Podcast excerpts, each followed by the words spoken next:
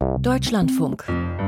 Forschung aktuell. Wie genau sich der Klimawandel auswirken wird, das ist an vielen Stellen noch ungewiss. Eins aber ist klar, der Meeresspiegel wird ansteigen und viele Küstenregionen weltweit werden sich daran anpassen müssen.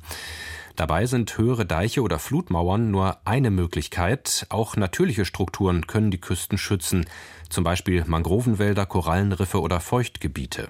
Sie alle brechen die Macht heranrollender Wellen und können Fluten abbremsen. Auf dem Ocean Science Meeting in New Orleans diskutieren Fachleute in dieser Woche, wo und wie solche naturbasierten Lösungen zum Küstenschutz eingesetzt werden könnten. Monika Seinsche hat die Fachtagung für uns verfolgt. Die Küsten Ghanas in Westafrika sind dicht besiedelt. Oft trennt nur ein schmaler Sandstrand oder eine Lagune die Dörfer vom Meer. Es gab in den letzten Jahren sehr viele Probleme mit Erosion, also dass Küstenabschnitte weggeschwemmt worden, zum Teil sind ganze Dörfer verschwunden und das ist ein massives Problem lokal vor Ort. Eigentlich würden die Küsten Ghanas an vielen Stellen von Mangrovenwäldern geschützt, sagt Holger Brix. Er leitet die Abteilung Globale Küste am Helmholtz-Zentrum Hirion in Geesthacht. Aber große Teile dieser Wälder wurden gerodet, für Feuerholz oder Bauholz.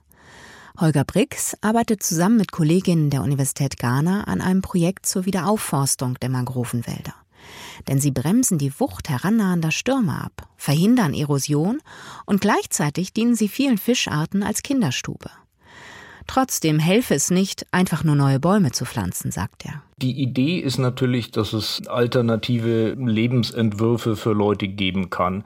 Also sei es jetzt dadurch, dass über Mangroven auch die Fischzucht intensiviert werden könnte, weil eben Mangroven auch Gründe sind, wo Fischeleichen und Fischzucht entwickelt werden kann und so. Eine andere Geschichte ist, dass man versuchen kann, daraus so eine Art Ökotourismus-Schiene zu fahren. Eine weitere Geschichte ist, dass man durch die Erstellung von zusätzlichen zusätzlichen Mangrovenbeständen sogenannte Carbon Credits damit Geld machen kann. Also Carbon Credits sind so dieser, ich sag mal, Ablasshandel, wenn wir im Norden zu viel CO2 verbrauchen, dass dann eben CO2 durch diese Mangroven wieder gebunden wird und aus dem atmosphärischen Kreislauf entnommen wird. Zeitgleich arbeiten Holger Brix und seine Kollegen an digitalen Kopien der Küstengewässer Ghanas.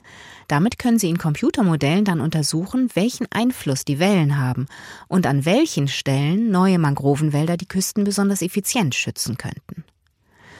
Auch Julia Hopkins von der Northeastern University will Küsten schützen. Allerdings in einem Gebiet, das schon lange nicht mehr natürlich ist. Die Stadt Boston wurde ursprünglich ins Marschland an der US-Atlantikküste gebaut. Um die natürlichen Feuchtgebiete, die die Küste früher geschützt haben, wiederherzustellen, müssten daher Millionen Menschen umgesiedelt werden. Stattdessen ist Julia Hopkins Idee, technische Küstenschutzmaßnahmen mit solchen zu kombinieren, die der Natur abgeschaut wurden. Das könnte zum Beispiel eine Flutmauer sein und davor ein Uferstreifen mit Dünengras oder anderem Bewuchs. Dann muss die Mauer nicht ganz so hoch sein, weil die Vegetation davor beim Abpuffern der Wellen mithilft. Und wenn kein Sturm ist, können die Bewohner der Stadt immer noch vor der Mauer am Strand spazieren gehen. Außerdem arbeitet Julia Hopkins an künstlichen schwimmenden Feuchtgebieten, die Teile der Stadt schützen könnten. Es ist ein Netzwerk zahlreicher runder Plattformen mit jeweils etwa einem Meter Durchmesser. Auf jeder der Plattformen soll nach oben hin Seegras wachsen und nach unten Algen. Verbunden sind die einzelnen Plattformen durch Seile miteinander. Im Labor und im Computermodell bremst dieses System sehr effizient Wellen ab und mildert Überschwemmungen. Ob es das auch in der Realität tut, sollen bald die ersten Prototypen im Hafen von Boston zeigen. Mangrovenpflanzen, Feuchtgebiete anlegen, Monika Seinsche über Projekte zum Küstenschutz.